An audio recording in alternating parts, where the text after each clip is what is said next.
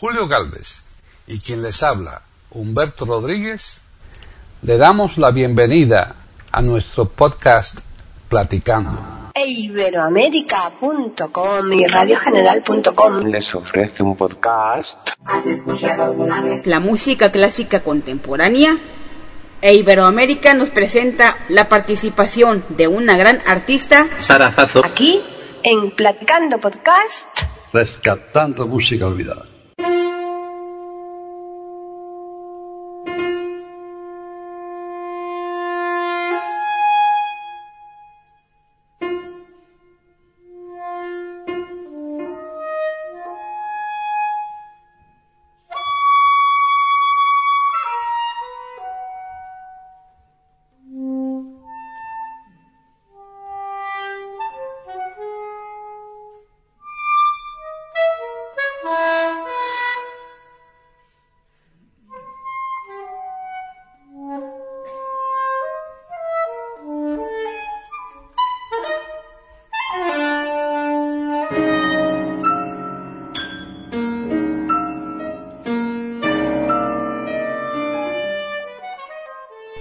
La música contemporánea y sus características? Justo cuando pensábamos que ya se había inventado todo, sale a relucir la curiosidad humana y el hambre por expandir la creatividad para indagar en las profundidades de los artes. El mundo de la música clásica es el universo vasto que ha pasado por muchas etapas y ha evolucionado de maneras extraordinarias. Aún así, surgen personas que llevan su interés a los extremos para seguir averiguando y aprendiendo del fenómeno del sonido. En esta lección aprenderemos qué es la música contemporánea y sus características para que puedas conocer la evolución alternativa de la música clásica y sus propiedades hoy en día.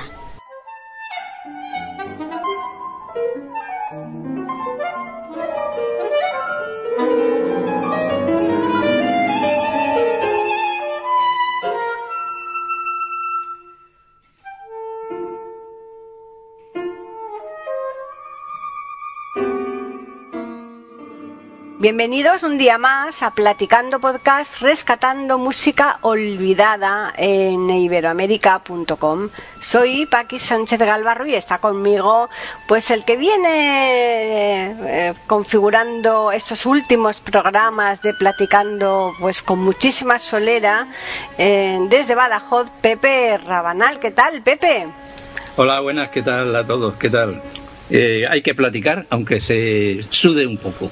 Efectivamente, y este es un programa muy especial. Sí, es un programa eh, muy especial porque hoy tenemos a dos invitadas mm, eh, que yo realmente las quiero mucho y las siento muy cerca. Una de ellas es eh, pues mi compañera de música de tanto tiempo, María José Luengo, que está en su pueblo, en esa bonita pedanía de Valdebotua, que es un barrio más de Badajoz, con todo lo que significan esos eh, pueblos pedáneos que sin ellos Ba- Badajoz no tendría ese perfil que tiene. Por otro lado, un poquito más lejos, eh, en la otra orilla del Guadiana, bueno, es broma no, eh, tenemos en Lausanne, en Suiza, a Sara Zazo, que es también una vecina de, de Valdebotua, vecina y conocida desde muchísimo tiempo, desde su infancia, de, de María José Luengo, a la que les une también pues eso de su pasión por la música.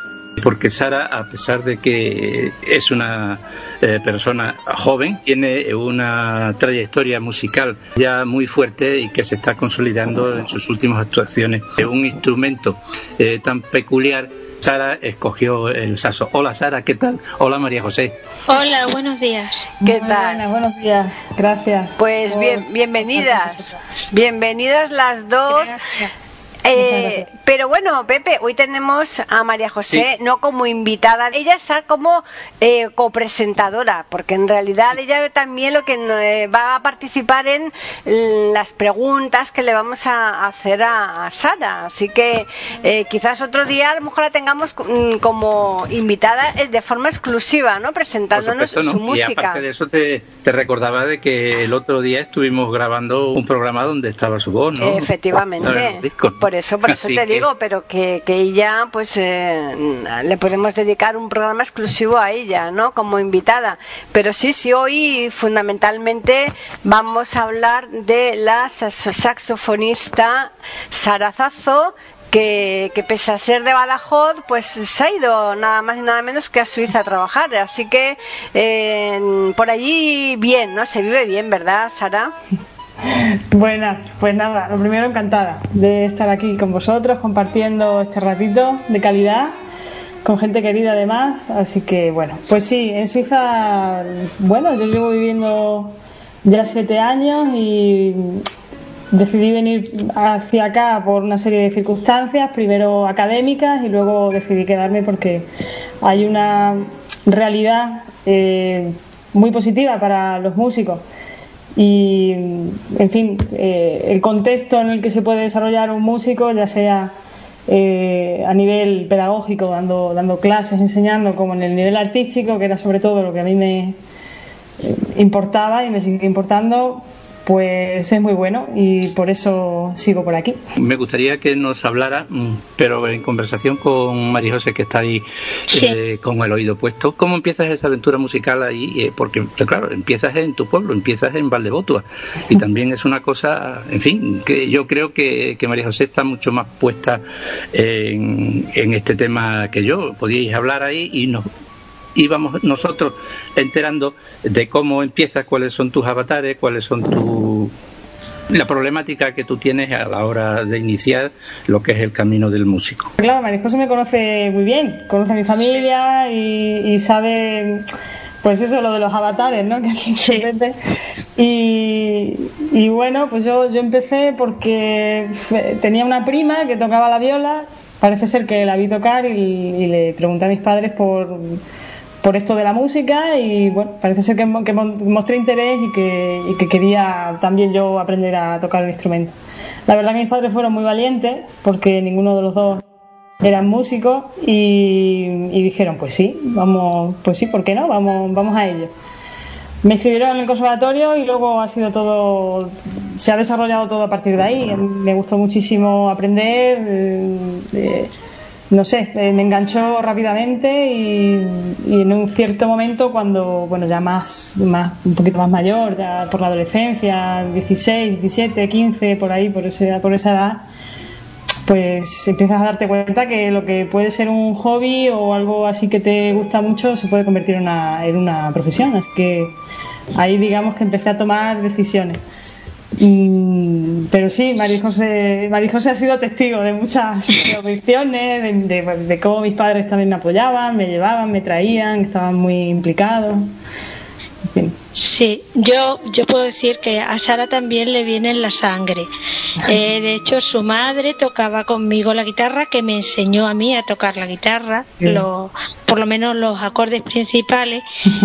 Y por eso ella comprendió muy bien la afición de Sara. Aunque es verdad que Sara desde pequeña yo la conocí con las ideas súper claras y fue a por todas. Entonces sus padres no les quedó más remedio también que decir, bueno, ante una chica tan trabajadora y con las ideas tan claras hay que ir a por todas. Y desde luego, además es una mujer muy luchadora. ¿Y el idioma tú ya lo conocías para poderte manejar ahí en Suiza? Pues mira, yo eh, hice mi grado superior de música eh, ahí en Badajoz, en el Conservatorio Superior, y cuando acabé, en el año 2010, me fui a, Burdeos a estudiar al Conservatorio eh, de Burdeos, porque, bueno, sigue estando allí, una profesora muy centrada en la música contemporánea, que es un poco, digamos, el, medio en el que yo ya me he movido más, de manera más importante o profunda en los últimos años y yo quería estudiar con esta profesora, quería hacer un posgrado y, bueno, pues hice mis pruebas, fui a Burdeos a estudiar durante dos años. Cuando llegué a Burdeos, pues, pues vamos, no, podía decir una palabra en francés. Así que bueno, los inicios fueron complicados, pero claro, a base de necesidad pues aprendí francés y, y luego una vez que, que vine hacia Lausanne, que aquí la lengua oficial es francés, pues bueno, ya tenía cierto manejo y, y, ahora mismo, pues bueno, es una lengua más que tengo que, que, uso a, diario y, bueno, forma parte de mi día a día, la verdad. Hombre, claro, casi casi la, la usas ahora más que el español, desde luego. Pues sí, la verdad, porque, bueno, por supuesto yo sigo hablando con mi familia y con muchos seres queridos y hablo mucho en español, pero pero claro, mi día a día, en, mi trabajo, mis ensayos, mis proyectos, eh, todo lo que es organización, email, todo, todo lo hago en francés. Hacemos un pequeño corte y luego ya retomamos la charla sobre música y una algunas anécdotas que nos tiene que contar María José, que me la contó a mí el otro día y quiero que la cuente ahora, ¿no? Precisamente de los inicios, ¿no? Sí. Ahí en, el, en ese bello pueblo, ¿no? En esa bella plaza, ¿no? Además, de verdad, sí. Bueno, pues ¿por qué pieza empezamos, eh, Sara? Hay una pieza que está grabada hace un año y poco, es una pieza de música contemporánea de un compositor eh, eh, alemán con el que trabajé durante varios meses y que escribió una pieza para saxofón alto solo. Y, bueno, pues yo tuve el, honor, la verdad, porque es una pieza exquisita de grabarla en Teldex Studios, que es un sitio bastante con bastante renombre ahí en, Berlín, trabajé mucho con él, porque bueno, él compuso la obra, pero necesitaba un intérprete un poco para, para darle vida realmente a, su obra. Y si queréis podemos escuchar esta obra. Es, el compositor es Roland Willman y la pieza, bueno, yo no hablo alemán, Unterdornenbonken, pero eh, bueno, mm, si os apetece podemos escuchar esta pieza. La verdad que para saxofón alto solo tiene un lenguaje contemporáneo, eh, pero utilizando el instrumento de manera clásica. Quiero decir con esto que, el único, los únicos aspectos que utiliza el instrumento son eh, el sonido puro, sin ningún tipo pues, de, técnica expandida como pueda ser un, eh, un pues yo sé, slaps, multifónicos, growl, nada de esto, solamente muy melódico. Bien, pues vamos a escucharla.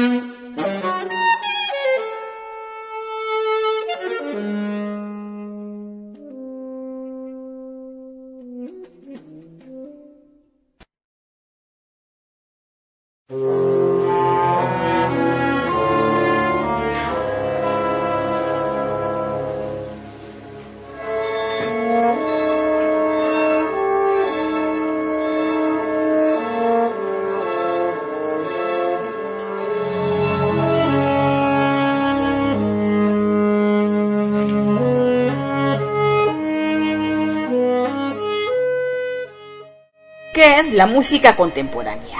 Definición corta.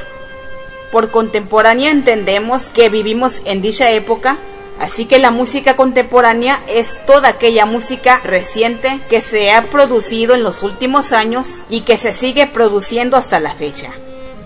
Más específicamente, se ha determinado que la época de la música contemporánea comenzó al finalizar el modernismo musical a mediados de los años 70 1970. En otros casos se consideran que dicha etapa comenzó después de las formas de música postonal, al morir Anton Weber y en la época de la Segunda Guerra Mundial 1939-1945. Puesto que seguimos en esta etapa en curso, no se ha definido claramente si el término de música contemporánea debe explicarse la música actual de cualquier estilo o si exclusivamente debe ser utilizado para la música de los compositores de vanguardistas que realiza música experimental. En todo caso, cuando se trata del marco clásico, nos referimos al último caso mencionado.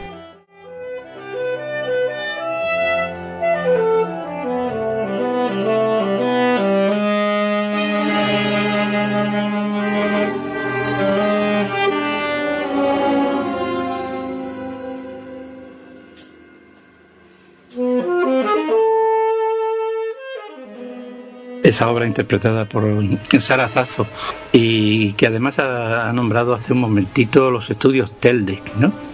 Sí. Has dicho que estudios Teldec, terminados en C, ¿verdad? En X, Teldex. Ah, sí, sí, pues exacto. Exacto, esos fueron de los primeros estudios que en Alemania empezaron a ensayar con lo que se llamaba el sistema cuadrofónico. Así que por eso decía que tenía son unos estudios eh, que tienen cartel y me ha venido a, la memoria. Y bueno, Paquita sabe que me vienen estas cosas. Sí. Así que, bueno, la primera, ¿no? Y parece que lo tengo apuntado, pero no es cierto, ¿no? Y entonces tengo aquí varias grabaciones de esas primeras épocas cuadrofónicas. Se especializaron mucho en música eh, contemporánea y música clásica, aunque también grabaron grandes orquestas y cosas.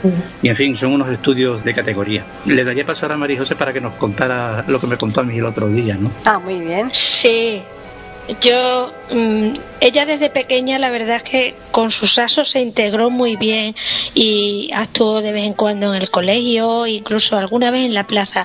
Pero una de las cosas más interesantes que yo le contaba, que no sé si se acuerda Sara, nosotros siempre hemos cantado y tocado en la parroquia y preparamos una misa extremeña e integramos el, el saso de Sara, que aquello fue muy curioso porque se hizo en aquellas partes de la misa donde no había que cantar. La verdad es que es que quedó chulísimo. Creo que era la primera vez que se hacía una misa extremeña con saxofón. No sé si te acuerdas, Sara, de Pues el caso es que sí me acuerdo de María José. Sí, sí, hombre, tengo los recuerdos así un poco... no, a lo mejor no tan nítidos, pero sí que me quiero acordar, ¿eh? Sí, sí. Era, muy pequeña y, sí, sí lo recuerdo, sí, sí, sí. Sí, era muy pequeña. Entonces, para una de las cosas que más en cuenta teníamos era que ella, bueno, pues se lanzara a, a tocar al público como aquí estábamos en familia, pues se nos ocurrió eso. Pues mira, vamos a integrar junto, junto con la guitarra y un órgano que teníamos, etcétera, pues venga, vamos a meter el saxo, que yo me acuerdo que, que Juan le encantó porque dijo, ha sido muy atrevido por esta parte, pero mira, no ha quedado mal. La verdad, y fue una de las anécdotas que te conté el otro día, Pepe, sí. ¿Y el saxo? ¿Por qué eliges el saxo y no otro instrumento más liviano? Para una mujer el saxo pesa mucho, ¿no? bueno, yo lo digo siempre. Yo en realidad quería tocar la trompeta. Soy trompetista frustrada.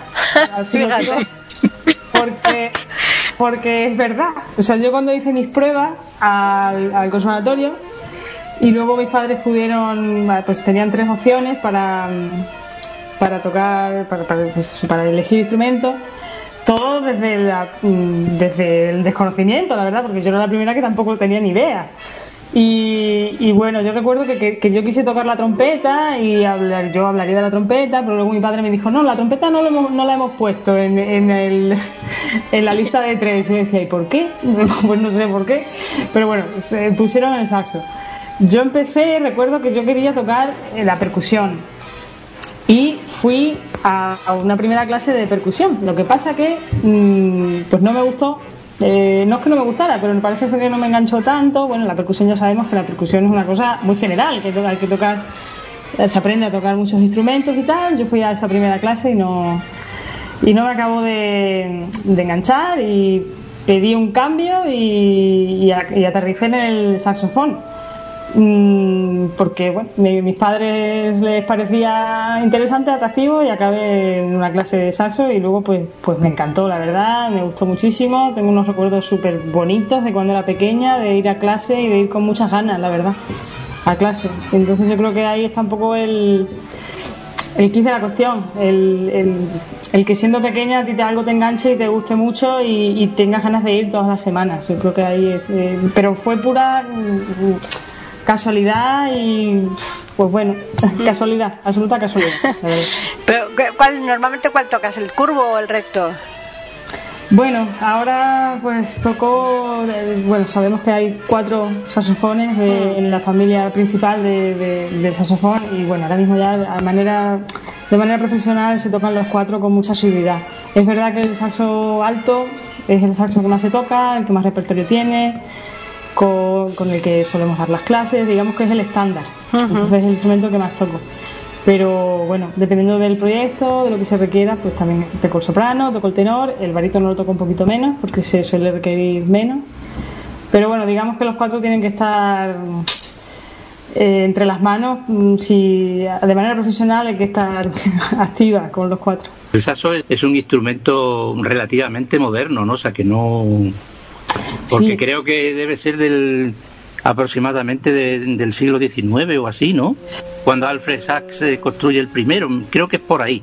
Exacto. Y, y, y sin embargo, ha sido uno de los instrumentos que ha cuajado en muchos ambientes. Sí, Porque, como dice Sara, ya se puede considerar que es un instrumento clásico, icónico, por así decirlo, ¿no? El saso, pero después ha calado en ambientes eh, tan dispares como puede ser el mundo del jazz exacto. y de la Sí. improvisación. Porque, ¿qué pasa? Que el saso da posibilidades para improvisar y hacer ese tipo de música mejor que otros instrumentos. Porque, desde luego, si hablas de jazz, los saxofonistas van por delante en ese sentido, Claro. ¿no? Sí, sí, absolutamente. Bueno, el saxo nace alrededor del 1850, claro, como bien has dicho, con, con Adolf Sachs, que era un luthier que trabajaba sobre diversos instrumentos y bueno, siempre se dice a tono de broma que en realidad él estaba intentando mejorar el clarinete y que de ahí nació el saxo. Seguramente eso no fue así. Él estaba pues ideando, inventando un instrumento nuevo y lo que le salió, por así decirlo, fue un instrumento de viento madera, es decir, con los matices de un instrumento dulce y, y con esa ternura de ese sonido, pero con la potencia también del metal y de un instrumento de viento metal. De ahí un poco la flexibilidad del instrumento y la, y, y la gama tan amplia de colores.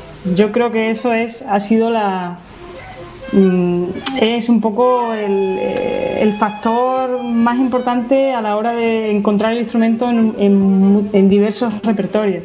Como bien dices, en el jazz, pues estamos hablando pues de un instrumento muy ligero en realidad, muy ligero a pesar de, eh, de, de ser un instrumento que podríamos que pues que tiene un color muy fuerte de- en metal, ¿no? Eh, a, a nivel a nivel sonido, pero estamos hablando de una de una mecánica, ¿no? que podría bien eh, parecerse a la de una flauta travesera, con lo que esto supone, es decir, con la, la, la flexibilidad y la y la, la- pues esto que se, que se presta mucho a improvisar y a tocar rápido y a, y a idear y a, y a tener colores muy diversos a nivel tímbrico. En el jazz la guitarra prácticamente siempre hace lo mismo, ¿no? Tiene su parte y quizás con un poco de perfume que si del blues y tal, pero realmente no es lo mismo. Cuando sale el saso, yo me acuerdo haber visto a, a Benny Botes eh, tocar el saso eh, ya en sus últimos tiempos, ¿no? Y cuando se avanzaba con el saso, el solo aquello no tenía fin, o sea, y era increíble, ¿no? Sí, y yo- las cosas que hacían, ¿no? O sea, Claro. Por eso me ha parecido un instrumento que se ha impuesto en realmente poco tiempo, porque son, comparado en términos históricos, de 1800 a acá, mediados del siglo XIX, no es tanto, ¿no? Claro, sí, un, un instrumento realmente jovencísimo en comparación con, con, el, con el resto de instrumentos que se nos vienen a la cabeza, pero yo creo que, que mm, la característica más importante que ha hecho eso posible ha sido la, la el timbre del instrumento, el, el poder realmente congeniar con una sección rítmica y al mismo tiempo tener la agilidad de improvisar como si pues como si fuera una, una flauta pero con más potencia sonora y lo mismo un poco con, Con más cuerpo, tiene más con más cuerpo. cuerpo, exacto. La, la flauta es aguda, dulce, ya sea travesera, ya sea el pícolo ese también que es una especie de flauta o el flautín, pero ese es débil y sin embargo Exacto. la resonancia que tiene el, el saso, ¡oh! eso es increíble, ¿no? Hombre, fíjate, fíjate si sí. eso a un agudo, ¿no? Fíjate si es increíble, Pepe, que desde luego para ensayar, mm, en- desde luego los que vivan en pisos, de- debe- lo deben tener muy complicado, ¿no? Por los vecinos. Ahora ya supongo que tendrán también algún algún chisme electrónico que suene como el saso con auriculares, ¿no? Porque claro, yo me acuerdo de mm, los chicos que tocan con nosotros en el grupo Leris Vino, tienen unas especies de baterías que no se oyen para ensayar, ¿sabes lo que te digo? Y la, solamente la- las oyen ellos. Y, y antes decía Sara lo del percusionista. Yo la primera vez que vi al percusionista de nuestro grupo, creí que estaba montando un puesto de mercadillo cuando empezó a sacar cacharros. Dijo, quiero una mesa aquí, quiero un no sé qué, quiero... Y empezó a colgar platillos que parecía los araclisnas, ¿no? Y después un- unos instrumentos pequeñitos y no... claro, yo siempre cuando me hablaban de percusión digo, bueno, pues percusión, pero este estaba especializado en lo que es la percusión menor, ¿no? En esos efectos que casi ni se oyen, ¿no? Y de que vi cómo movía aquellas manos, digo, esto es otro mundo diferente. Pero en fin, esas son cosas de la, de la música. ¿Por qué no escuchamos algún otro corte?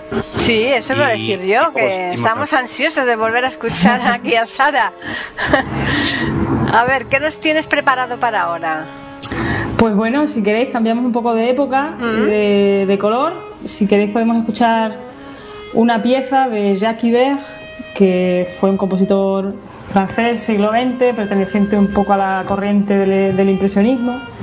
Y bueno, que escribió originalmente, escribió una pieza que se llama Histoire, Historias, eh, para piano, pero luego él mismo hizo el arreglo para piano y saxofón. Son alrededor, no sé si son siete u ocho historias. Realmente cada una de estas piecitas que dura un minuto, un minuto y medio o dos, realmente tiene un inicio, un desarrollo y un, desenlace. O sea, en, un minuto y medio o dos entramos en un mundo y, salimos. Eh, y bueno, pues esta, la segunda historia del, de, este compendio se llama Le Petit en Blanc, que quiere decir el pequeño asno blanco, como el burrito blanco, ¿no? Y bueno, pues es una grabación que está hecha en directo con el pianista Eduardo Moreno, eh, que es un pianista extraordinario, extremeño, y bueno, que grabamos en febrero del año pasado, tuvimos un par de recitales en Madrid. Y como veis, eh, hicimos un programa a dúo y también a solo de saxofón. Y como veis, tocamos esto. El programa, la verdad, que tuvo muchos tintes de música moderna, de música contemporánea, escrita en los últimos 50 años, pero nos apetecía mucho acabar con algo, con una perlita como era esta, así que que lo disfrutéis. Bien, pues vamos a escucharla. Pueden escuchar otros de nuestros podcasts en eiberoamerica.com.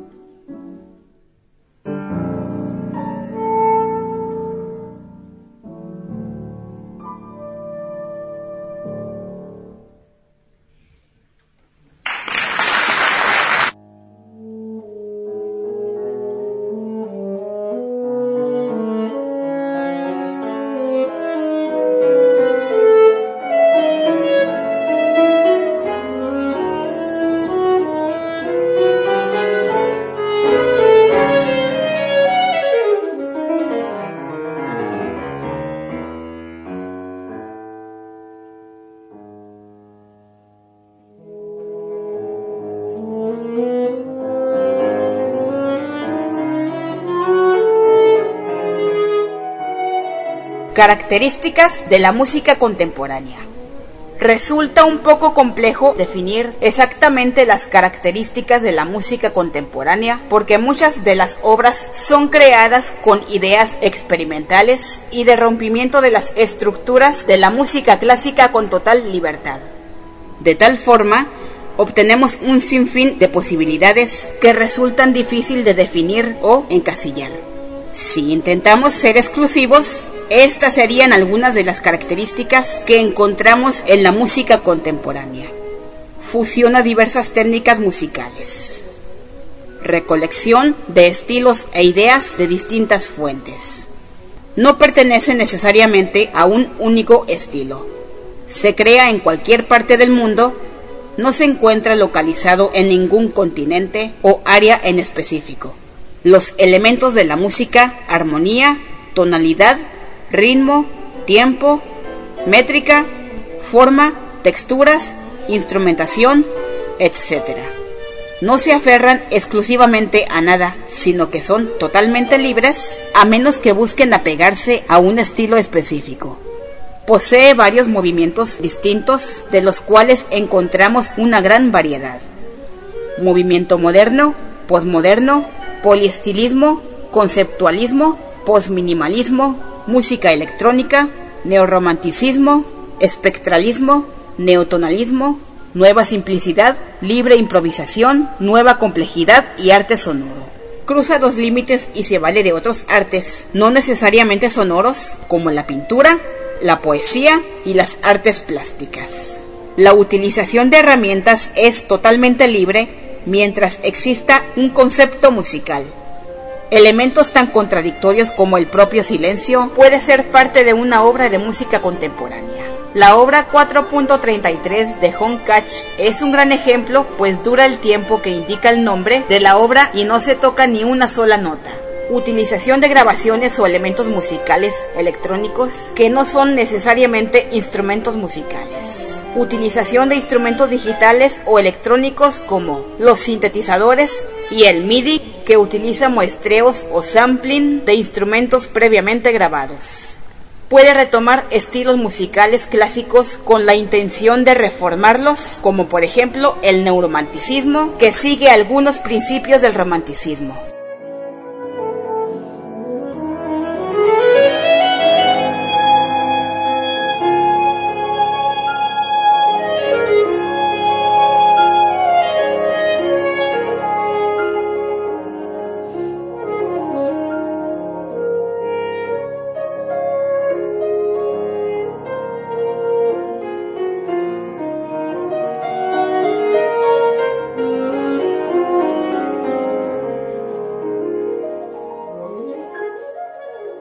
Pues yo quería también apuntar de Sara y en concreto de las circunstancias con las que empezó ella aquí en el pueblo, que mm, tenemos que tener en cuenta que estamos a 14 kilómetros de Badajoz y no ya por la distancia, sino por lo que supone no tener mucho medio de transporte. Ella ha tenido la enorme suerte de que sus padres siempre la han estado apoyando.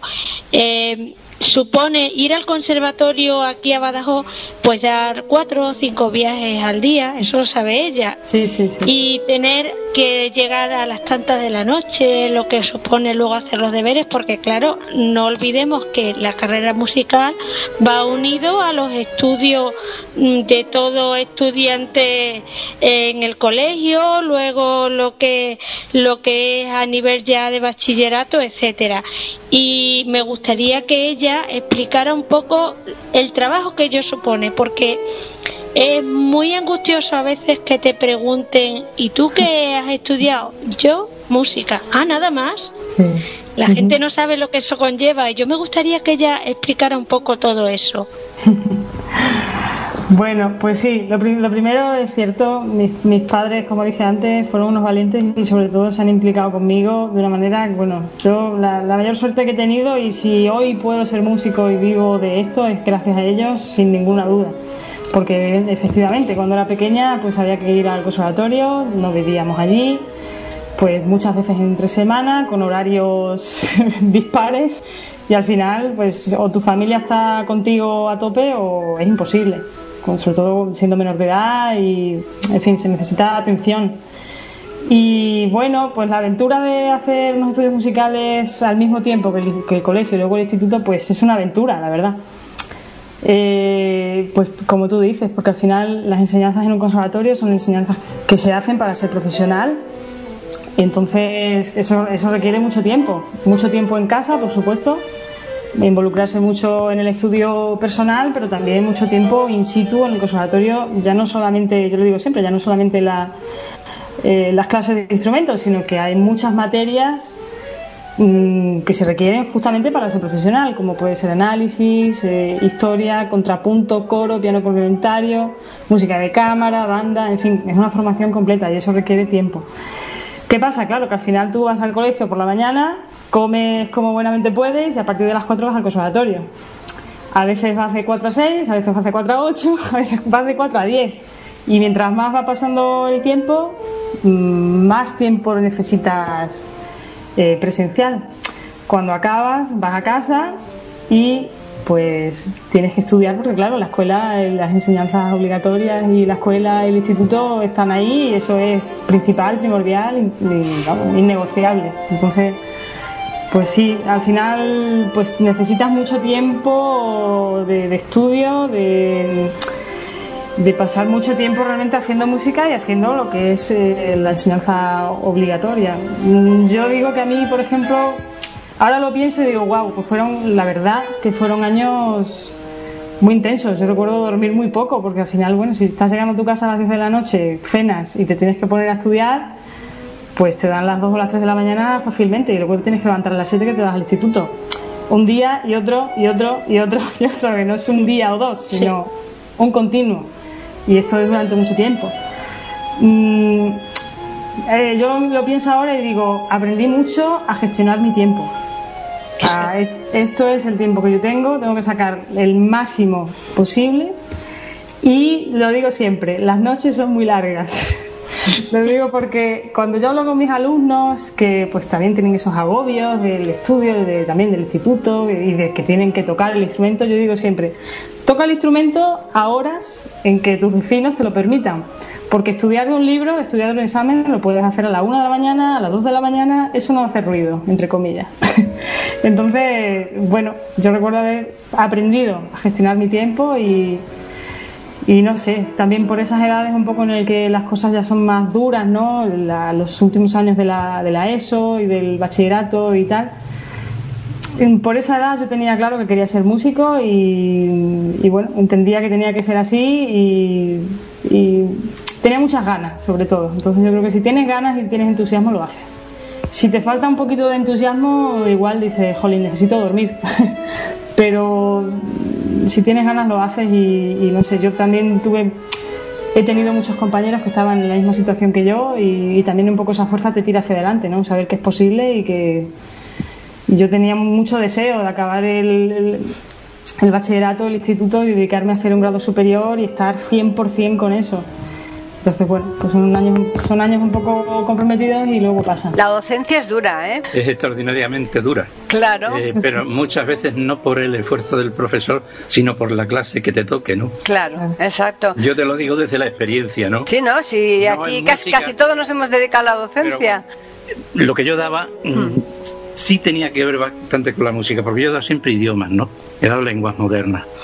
El oído es fundamental para un estudiante mm, de lenguas que lo hace en España, ¿no? Porque uno que se marcha y allí se va poniendo las pilas o sobre la marcha o con una ayuda de una academia, un profesor, etcétera, pero se marcha y está en el lugar, la mecánica es diferente. Pero aquí eh, coges niños, coges mayores y el oído es fundamental. Y se ha dado el caso que a mí me parece que sería digno de estudio de que muchos chicos y chicas que han tenido un oído estupendo para desarrollar un buen aprendizaje de una lengua extranjera, si a lo mejor por casualidad han probado en la música y también han servido. Porque una de las cosas que primero estropea el hombre es el oído. No solamente por no escuchar, sino que el oído se va, tú naces, ¿no? Con unas condiciones y eso, la audición y el sentido del oído, lo desarrolla o lo vas atrofiando. Claro. Y entonces dice la gente, yo no puedo cantar, no tengo oído. No, sí, tienes oído. Lo que pasa es que en un momento de la vida ahí se hizo el, el tapón y todos estos chicos, pues muchos estaban en el conservatorio y los he visto y unos han seguido Mm. en la música por, y otros lo, lo mantienen como afición. Increíblemente aquí en Badajoz hay muchísimos en la música que después tienen otra profesión como cirujano y cosas de esas, ¿no? Claro. No, por Siendo unos supuesto. músicos estupendos, ¿no? Claro. Entonces eso siempre me ha maravillado porque es que realmente la música tiene esos puntos, tiene esos puntos, es decir, que tú a partir de ser músico puedes explorar otras posibilidades tremendas, que a lo mejor te parecen que no tienen nada que ver, pero sí lo tienen. Claro. Y, Bueno, yo le decía antes a María José que te preguntara sobre una aventura infantil que fue el conciertado, pero Sí. no me ha hecho caso. Sí, sí. Sí, lo del conciertazo es que además nosotros aquí lo vivimos eh, con mucha ilusión, ¿no? Y además es que recuerdo la anécdota de que, de que como eso era un poco secreto, lo del programa, porque ella ya sabía pero, el fin, pero ¿no? María José, pongámosle a, a los oyentes en, en antena de lo que era el conciertazo, porque algunos son más jóvenes y no, Ah, vale, y no van a saber exactamente de qué estamos hablando. pues era programa que había en el cual se presentaban pues niños que estaban estudiando música y eh, ahí se presentó Sara y, ac- y acabó ganando. Pero que, que ella lo guardó muy en secreto y yo creo que ella podía contarnos un poco más cómo fueron esas peripecias. Las vivió con muchísima ilusión junto con sus padres. Sí, sí, sí. Pues sí, efectivamente. Bueno, a quien no recuerde el concertazo, era un programa musical dedicado a niños, hacía mucha pedagogía y lo llevaba, que yo lo dirigía Fernando Argenta. Y Araceli González Campa, ¿no? Me- me- menudo Argenta, ¿eh? Un fenómeno, Sí, ¿eh? sí, sí. Un músico fenomenal. Totalmente, totalmente. Su padre. por y en la fin. mañana Sí. Exacto. Y entonces, bueno, pues yo tenía 12 años y, hacía, y, era- y hacían un concurso de dirección de orquesta para niños y niñas. Y, y bueno, pues para participar había que hacer una grabación. Que claro, yo lo pienso ahora y digo, madre mía, con las grabaciones que se hacen ahora, que tenemos un móvil, que grabamos todo con una calidad wow. Bueno, pues la grabación aquella era el primer movimiento de la Quinta Sinfonía de Beethoven, dirigir- dirigirlo, ¿no? Y dirigirlo con el audio de fondo y, bueno, pues hacer algunas marcas, por supuesto marcar el compás y dar alguna entrada y tal. Y yo recuerdo haber grabado eso con mi profesor de saxofón, Vicente Contador, que yo lo quiero muchísimo, estudié muchos años con él. Y yo era muy pequeña cuando empecé a estudiar con él y fue él quien me habló del concurso y bueno, ¿por qué no lo hacemos? Hacemos la grabación, lo mandamos y tal. Que de hecho yo creo que mandaríamos un VHS, una cinta. Hmm, Fíjate. Y Pues claro. sí. Y, y nada, mandamos, eh, hicimos la grabación, lo recuerdo, además que lo recuerdo, lo, eh, lo grabamos ahí en, en el salón de actos del conservatorio de grado medio de Badajoz, lo mandamos y pues no sé cuándo sería, algunas semanas más tarde, llamaron que, que bueno, que, yo estaba en la final, ¿eso qué significaba? Pues que nos invitaban a Madrid a hacer una grabación de un programa y bueno, éramos tres finalistas y entonces, pues en una sección del programa salíamos, eh, cada, cada finalista, a dirigir un tramo de- del primer movimiento de la Quinta Sinfonía. Y bueno, pues eh, primero eso, pues íbamos eh, eh, cada, a, un programa, a, graba- a grabar un programa y tal, y luego pues en otro programa, el programa se hacía la final, con los tres finalistas, pues ahí se volvía a dirigir y, y bueno, pues imaginaros, para una niña de 12 años, que tampoco hacía tanto que yo tenía contacto con la música, pues eh, recuerdo haber estudiado realmente, pues, haber aprendido a marcar el, el compás de este, de, este primer movimiento y, recuerdo con mi profesor tener el guion del, del primer- de, este primer movimiento y de, y de aprender qué instrumento entraba, qué instrumento salía, qué, qué melodía venía ahora, qué entrada tenía que dar, qué corte había. Eso fue fantástico. Yo lo pienso ahora, digo, con 12 años haber podido tener, con mucho desconocimiento evidentemente, ¿no? Pero haber tenido acceso a eso, eso, vamos, eso es un tesoro y aunque no tuviera control sobre lo que estaba haciendo, fue buenísimo y, y aprendí mucho, di, algunas clases con, con algunos directores de orquesta que quisieron ayudarme, de ahí de Extremadura. Y, bueno, pude practicar incluso con, con, con, alguna banda y pues la verdad que un regalo, lo pienso ahora y es extraordinario y, y nada, pues fuimos a la final y claro, pues eh, pude, digamos, vivir eso con la orquesta que estaba presente en, en el programa. Entonces, lo, lo, dicho, por supuesto con mucho desconocimiento, pero como experiencia aprendí mucho y, y fue, fue fantástico. Así que bueno, la, luego sucedió pues que al final gané y fue muy bonito, fue muy bonito. Con mis padres, con mi hermana, eh, pude viajar, viajamos a Estados Unidos, que ese fue el premio también, en fin, pasaron muchas cosas muy chulas, muy, muy bonitas. Además, me gustaría eh, que vierais con qué desparpajo estaba ella dirigiendo esa orquesta y además es que nosotros habíamos tenido una fiesta de fin de curso aquí en el colegio y se le escapó que había llegado a la final y que había quedado ganadora. Yo no sé si tú recuerdas eso, que lo dijo uno de los profesores y, y luego, claro, y el pueblo expectante, porque ya sabíamos que ella iba a ganar, ¿no? Y bueno, no os podéis imaginar lo que supuso para Valdevoto verla a ella en aquellos momentos, ahora salir en la tele, grabar un programa, es diferente lo que dice, pero entonces salir en la tele, una de tu pueblo, eso era una maravilla, vamos. Desde luego. Sí, Bueno, ¿y eso no te ha dado un poco pie a dedicarte a la dirección de orquesta?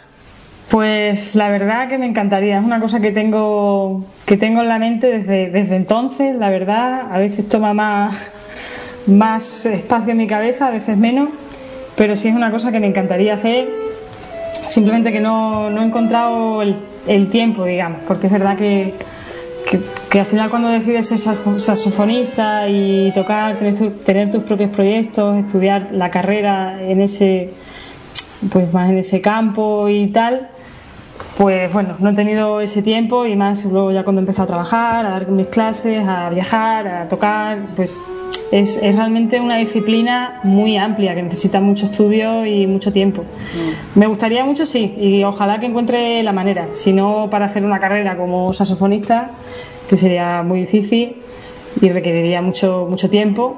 Sí, sí me gustaría, sí es una cosa que tengo en la mente y quisiera, quisiera poco a poco estudiar y y bueno, experimentar. Es una cosa que desde luego que quiero, que quiero hacer, que la voy a hacer. Si no ahora, mm, en fin, con, encontraré la manera y cocinaré el plato que sea para poder hacerlo. Me gustaría mucho. Muy bien. A ver, ¿qué vamos a escuchar ahora? Mm, pues bueno, eh, eh, pues ahora os propongo que escuchemos de este concierto que, del que hemos hablado antes, que, que hicimos en Madrid con Eduardo Moreno. Eh, hay una pieza de Elliot Carter, compositor de final del siglo, siglo XX, eh, americano, que se llama Pastoral. Eh, esta pieza pastoral tiene varias versiones, el propio compositor hizo varias versiones para corno, corno inglés, eh, percusión y orquesta y tal, clarinete y, y piano.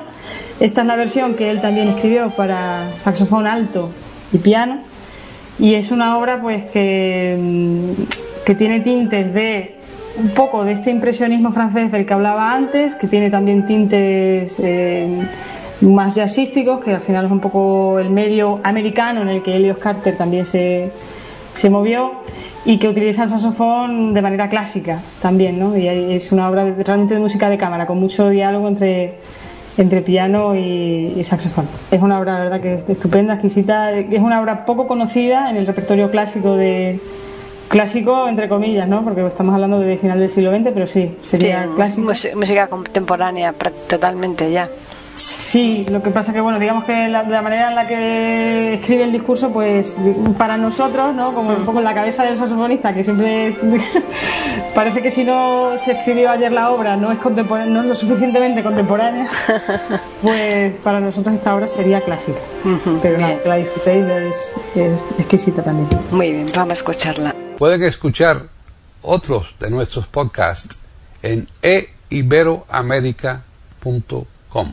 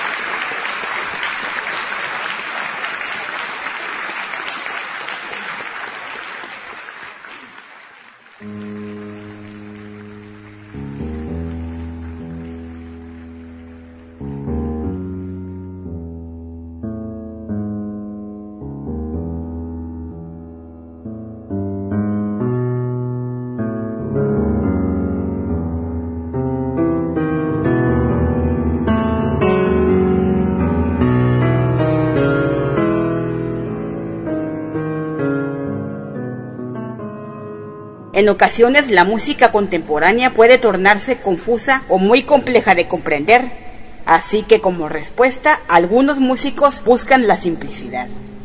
Explora las propiedades del sonido en sí, como por ejemplo el timbre musical. La música espectral es un ejemplo de ello, en donde se juega con la percepción del sonido para la creación de obras musicales reutilización de técnicas utilizadas con menos frecuencia en las últimas épocas, como la tonalidad estricta, el neotonalismo, por ejemplo. Algunos estilos de música contemporánea no busca seguir un estilo específico, sino que por lo contrario intentan romper las reglas o la estructura de alguna idea en particular. Juego con la improvisación y la espontaneidad para liberar totalmente la creatividad. Se busca en ocasiones evitar referenciar géneros o estilos musicales reconocibles con la intención de crear algo totalmente nuevo. Puede ser muy abstracta, disonante y atonal, lo cual puede resultar en difícil de escuchar o incluso de comprender. Utilización de técnicas extendidas, texturas complejas, inestabilidad como recurso, microtonalidad, utilización de tonos menores al semitono melodías discontinuas, cambios bruscos de texturas y ritmos complejos. Incorpora otros elementos y sentidos además de la audición, resultando en la utilización de la tecnología, la escultura, el video, el cuerpo humano y mucho más no queda la menor duda de que la curiosidad es ilimitada para el ser humano y que resulta ser una de sus cualidades más importantes para la evolución y el desarrollo en el arte.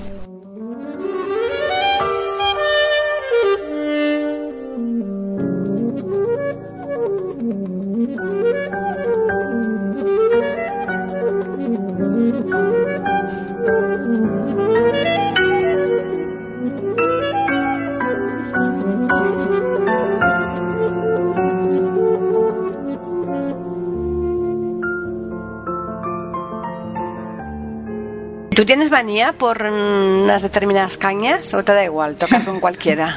no, no, la caña es lo más importante. por eso lo digo. eso, eso me hace a mí no dormir bien el día previo. O sea, sí, sí, lo de las cañas es tremendo. Claro, eh, cada uno ya pues toca con, una, con un determinado número y, y, yo digo siempre que es que las cañas están vivas porque son, son trozos de madera, caña de bambú mm que cambian mucho según el, el clima en el, que estés. Y entonces, bueno, tú crees que conoces tus cañas, las has probado, tienes tus rutinas, esta funciona, esta no, esta funciona mejor que la otra, esta me sirve para esto, pero no para lo otro. Y salen por luego luego. luego de repente. Exacto. Las afinaciones de, de, la guitarra, igual. Igual, igual, claro. Claro. Y luego de repente viajas a tres horas de donde estás y hay tres nubes y la caña dice que no. Entonces la verdad que, es un ser vivo completamente. Pero bueno, es verdad que uno luego uno aprende, ¿no? más o menos a saber cómo va a reaccionar y pero sí, mucha manía, con eso, con eso, mucha manía, porque al final es que determina todo, ¿no? Sí, sí, sí. Yo es que te lo digo porque mi marido es clarinetista y bueno, y él, él las cañas, bueno, eh, que si el medio punto, que si tal, vamos, es estricto, total. Sí, sí, sí, total. Pues antes has nombrado a, a Vicente Contador. Es uno de los grandes músicos que tenemos por aquí. ¿eh? Sí. No sabía yo que había sido profesor tuyo, pero en un par, en un par de ocasiones o tres, no recuerdo exactamente, ha tocado con nosotros en la sección de eventos del grupo Leribí. Ah, mira. Hemos estado en el López, que yo recuerde, sí, en el López de Ayala y en el Gran Teatro de Cáceres, por lo, eh, por lo menos. Sí, es bueno, es, el que aglutina un poco el, el tema porque llevamos allí en esa sección. Nosotros somos como, cuando nos juntamos somos como unos 60, o sea que tampoco es que seamos pocos, ¿no? Desde luego. Entonces hay secciones de, varias clases y ahí tenemos trompeta, tenemos clarinete, eh, trompa inglesa, saxofón y, resulta que uno de ellos es, resulta que ha sido tu maestro, Vicente, buena gente. Sí, sí, sí, claro, yo estudié con él 10 años, que se dice 10 años, hice todo el grado medio con él y luego el grado superior lo estudié también en Badajoz y él, era profesor de, grado superior y estudié con él. Entonces es un músico al que yo quiero mucho. Y... Ha habido muy buenos músicos en los últimos años en el, en el Conservatorio de Badajoz, que como sí. María José sabe muy bien, no era el conservatorio ni el de su época, ni el, el de su época era ya un, conservatorio eh, con cuerpo, ¿no? Eh, pero el de la mía, es decir, cuando teníamos los 16, 17 años, los 14, que podíamos habernos dedicado a estudiar profesionalmente música en el Conservatorio de Badajoz, no se podía. No, no había. Había un poco de piano en la mía, que soy mayor, ¿no? Ya. Y poco más. Luego todo esto ha pegado una vuelta tremenda, ¿no? No, y eso que yo conocí el conservatorio cuando todavía había muy poca gente y, vamos, comenzaban los estudios sin hacer pruebas. Sí, pero ya, era otra cosa, ¿no? Es que tenía... Oh, luego... Eh, el antiguo conservatorio, aquel que estaba en la calle Duque de San Germán, pues tenía un, aula con una bombilla con luz mortecina y, poco más, no, no había más, ¿no? Sí. Una profesora de piano, ¿no? O sea, y, y realmente no, eso era una cosa que no se podía hacer, ¿no? Claro. Es más, los profesores de, que yo conocía y seguí tratando en Badajoz durante mucho tiempo de aquella época en el conservatorio tenían que dedicarse a otras cosas, ¿no? Ya. El conservatorio era una cosa que iba por allí. Una cosa accesoria, ¿no? Muy buenos pianistas, ¿no? Como mi amigo Isidro Duque y, ya cogieron eh, lo que es el auge de conservatorio. Pero eso siempre lo recuerdo, ha tenido una evolución muy grande después de un parón de mucho, de mucho tiempo, ¿no? los jóvenes, por supuesto, artistas que tenemos ahora, pues no conocen esa historia. Ahí, por ejemplo, la hija de, de María José, que es, que es pianista, eh, yo creo que ahí tienen mucho más las de ganar, ¿no? Porque el, el piano se presta a dúos con cualquier instrumento, ¿no? Con lo cual eh, tiene muchas más posibilidades, ¿no? Pues sí, sí, la verdad es que ella lo mismo puede acompañar a una voz como lo ha hecho que en algún que, que otro programa, como cualquier instrumento, ¿no? Mm. Pero es verdad lo que está diciendo Pepe, también porque la música ahora es cuando yo estoy viendo que toma cierto valor, por eso hablaba antes con de eso con Sara. Era antes era como una afición, una afición que además en algunos aspectos cuando tenías mucho trabajo era algo que no tenía mucho valor. Por eso hay mucha gente que se ha quedado en el camino sin haber visto las posibilidades tan buenas que tenía bien para, para la música. Lo que hablaba antes también Pepe de los idiomas, eran cosas superfluas era no te valía para el mundo que vivíamos entonces de muchísimo trabajo. Yo hablo a nivel de un pueblo de colonización donde era trabajo, trabajo y trabajo, ¿no? Claro. Entonces el conservatorio estaba pues muy vacío, era gente que podía permitirse incluso poder pagar un instrumento, cosa que ahora se le da un valor porque lo tiene. La música en sí es lo, lo más fundamental que yo podría hablar. Y yo hablo también porque en la cuestión del canto, por ejemplo, que tiene mucha culpa Sara de que yo esté en el grupo que estoy, porque ella fue la que la que hizo que, que me pusiera en serio a cantar, pues ahora es cuando yo realmente veo que se le da valor. No sé qué pensáis los demás, pero en mi caso ha sido así. Sí. En, en, el mío una época diferente a la vuestra, ¿no? Con los 15 años que me llevas son, se notan, ¿no? Eh, no Sí. que no se le diera valor, es que hay incertidumbre total, ¿no? Tú sabes que mi padre fue también pianista, ¿no?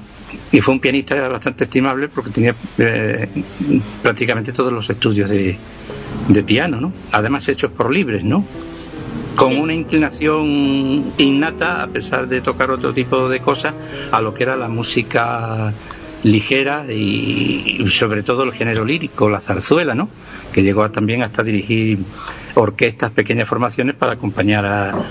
Pero mm, lo que podía ser una afición que te daba unos duros mientras era joven, ibas por la orquesta, tal, eh, tocaban en bailes, verbenas, daban conciertos de música clásica en los cafés conciertos que había en Badajoz, ¿no? Pero mm, todo era incertidumbre, ¿no? Era como decía el director de compañías teatrales, don Pablo López. Dice, para ser artista lo único que hay que saber es mm, cómo vivir sin comer durante tres semanas. Eso es difícil, ¿eh?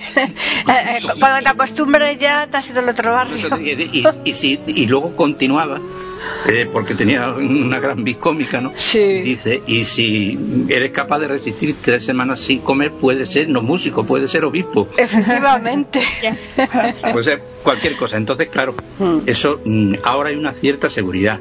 Por ejemplo, mm, María José sabe que tenemos compañeros eh, que han empezado a lo mejor con nosotros en, las rondallas, que han estado en el conservatorio, después han hecho sus estudios, eh, han opositado y están trabajando en diferentes conservatorios, aparte de sus conciertos, sus recitales y demás. Esta posibilidad no existía. Y esa posibilidad se ha conseguido eh, haciendo mm, un refuerzo mm, grande en el conservatorio y después teniendo una buena cantera de músicos o de músicos potenciales, de chicos que se han apuntado y ahí se han quedado porque han tenido esa perseverancia, ¿no? Claro. Sí. Otros no, pero aquí aquí ha habido muchos, o sea, que han salido por ahí a tocar y, y, bueno, te los encuentras en cualquier sitio. Por eso me gustaría que antes de despedir el programa, Sara nos dijera, bueno, pues cuáles son sus próximos quehaceres en su futuro, su futuro, claro. claro. Muy bien. Pues bueno, ahora como sabéis, pues con este COVID que hemos pasado todos, eh, ahora viene una etapa dura para mucha gente, por supuesto, pero también en el mundo artístico, pues eh, va, eh, el mundo artístico se ha resentido ya mucho y se va a seguir resintiendo. Yo personalmente, pues tenía muchas fechas, desde el 14 de marzo hasta, hasta ahora que se han anulado y, bueno, pues ahora toca ser paciente y, esperar a, yo creo que a un 2021 que sí, en mi caso personal, empieza a estar cargado, pero bueno, un 2020 un poquito más tranquilo, porque al final, pues eso, yo creo que el mundo artístico va a ser el último que va a despegar, pues por, todo lo que conlleva, ¿no? Eh, tener una sala de conciertos llena de gente que, que tiene que estar durante una hora y media sentada y escuchando músicos Entiendo que, eso va a necesitar tiempo para volver.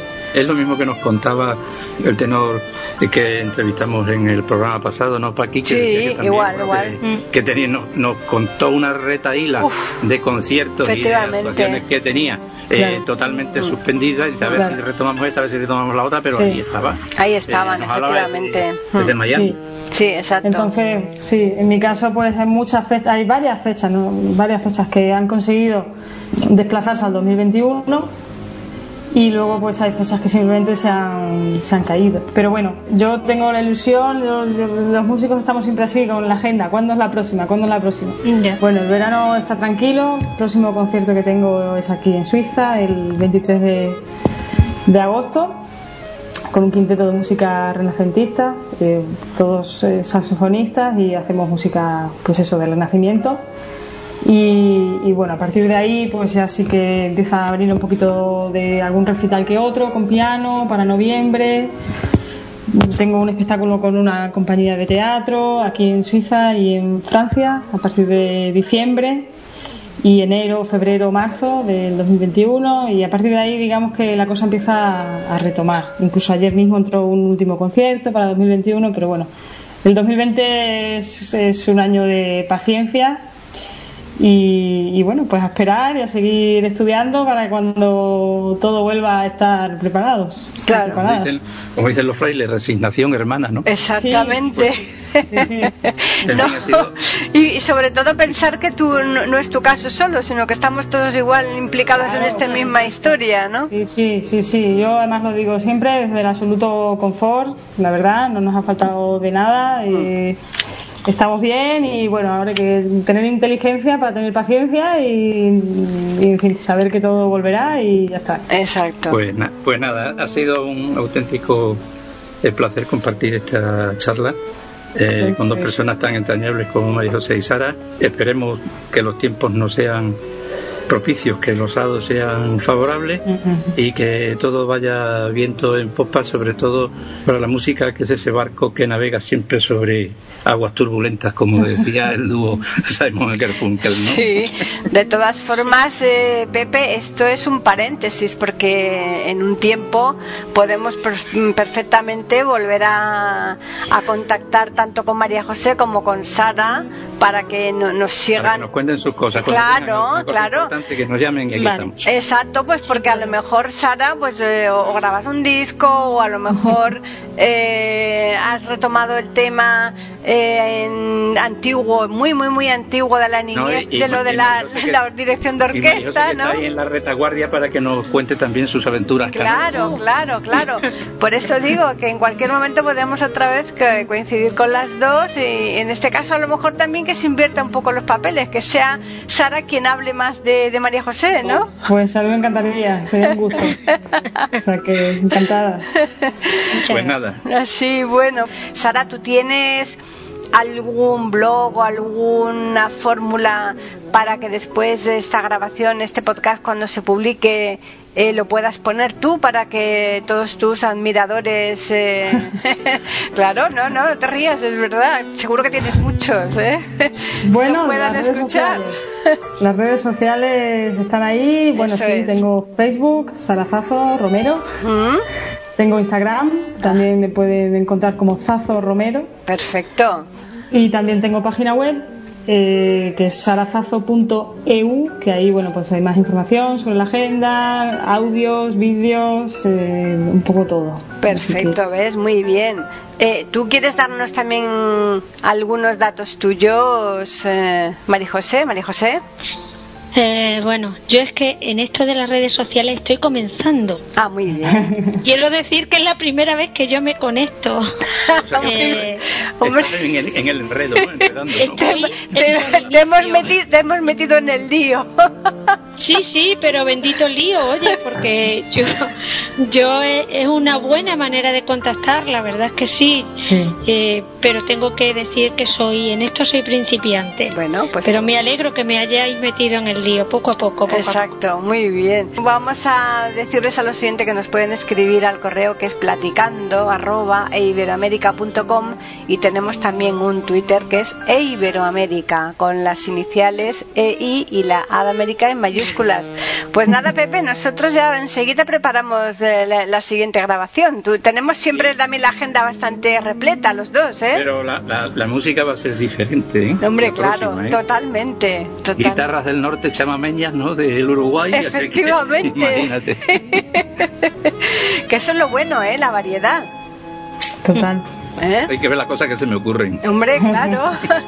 pues nada, os agradezco mucho que hayáis estado aquí con nosotros, a Sara y a María José. Eh, Pepe ya lo tengo, ya, ya, ya está conmigo habitualmente, así que y a los oyentes recordarles que les esperamos el próximo miércoles en iberoamérica.com para ofrecerles un nuevo podcast de Platicando Podcast, Rescatando Música Olvidada.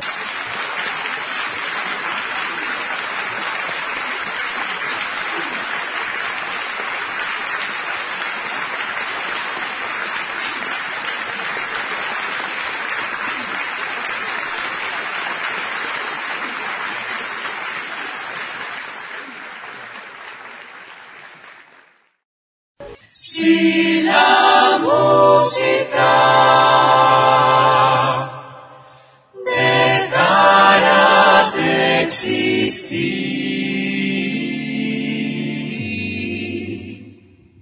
dejarían de cantar todos los pájaros. Platicando podcast, rescatando música olvidada. Aquí encontrarán compositores e intérpretes de antaño.